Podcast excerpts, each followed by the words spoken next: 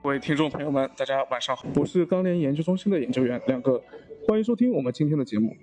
昨天啊，刚才期货跌了一百多，今天又涨回来了，这基本符合昨天亮哥结尾时说的，四月份需求支撑比较强啊，所以在没有具体政策落地的情况下呢，价格也相对来说比较偏强的。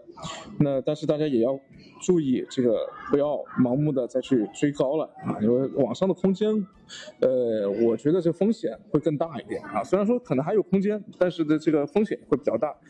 那今天现货市场怎么样呢？我们首先有请建筑钢材分析师茂云。好的，主持人，今天国内建筑钢材价格整体小幅上行，截止到收盘的话，主要城市螺纹钢均价五千零七十九元每吨，较昨天比的话上涨了十一元每吨。MySteel 螺纹钢价格指数五千零七十九，较昨日比的话上涨了十一。具体来看，受黑色期货夜盘反弹的影响，今天早盘现货市场报价整体上行。接着，基于对限产区域扩大影响的一个预期，盘中各地报价随期货盘面走强而进一步攀升，市场和终端的接受度整体尚可，投机需求旺盛，成交情况也是明显好于昨日的。综上，预计明日建筑钢材价格继续维持高位运行。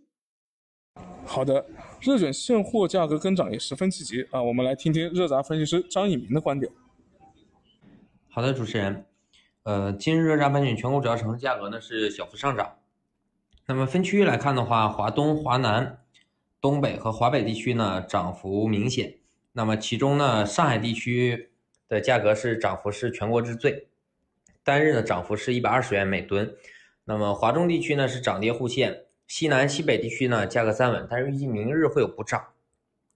今天整体黑色商品期货市场呢呈现一个低位向上大幅反弹的状态。零五合约是收涨了百分之一点八四，现货市场呢早盘报价小幅探涨，但是涨后呢成交整体一般，呃，但是当盘中呢期货市场开始拉涨之后，华东市场的投机需求呢是激增的，市场上投机收获的现象有所增加，所以午后呢商家报价也是继续拉涨，但是这一轮涨后的高位成交是稍显乏力的，呃，整体来看前两日市场价格虽然有回落，但是市场整体看多的情绪和心态没有太多的变化。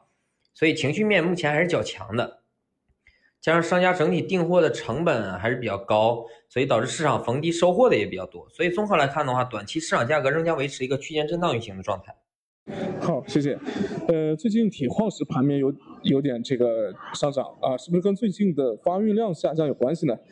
从数据来看，澳洲发运量减了很多，飓风影响会持续多久呢？我们有请铁矿石分析师郑桂芝为我们分析一下。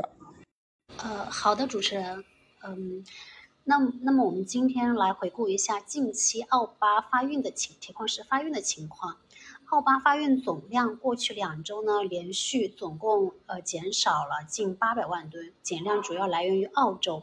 分发运国别看，澳洲由于连续的降雨和雷暴天气的影响，尤其是受上周热带气旋的影响，两周内发运。发运量共减少了七百多万吨。据 MySteel 了解，从本周初开始，当地飓风天气已经基本过境，发运也已经陆续恢复正常。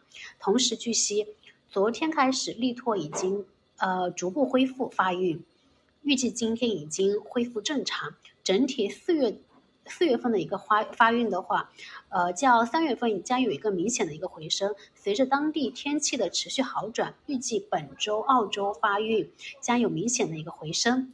巴西方面的话，由于连续泊位检修以及间断性的一个降雨天气的影响，过去两周发运总共减少了近一百万吨。预计本周巴西发运仍然偏弱。整体来看的话，澳洲发运逐步恢复正常，将抵消巴西方面的减量。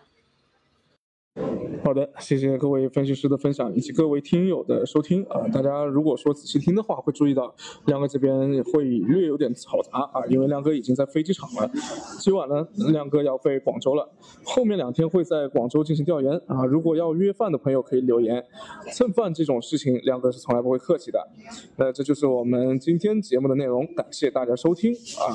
也如果说这个有希望跟我们进行交流，或者说是这个需要呃有什么。感兴趣的话题要探讨的话，欢迎大家在留言区里面留言，也希望大家能够帮我们积极的转发、点赞，谢谢。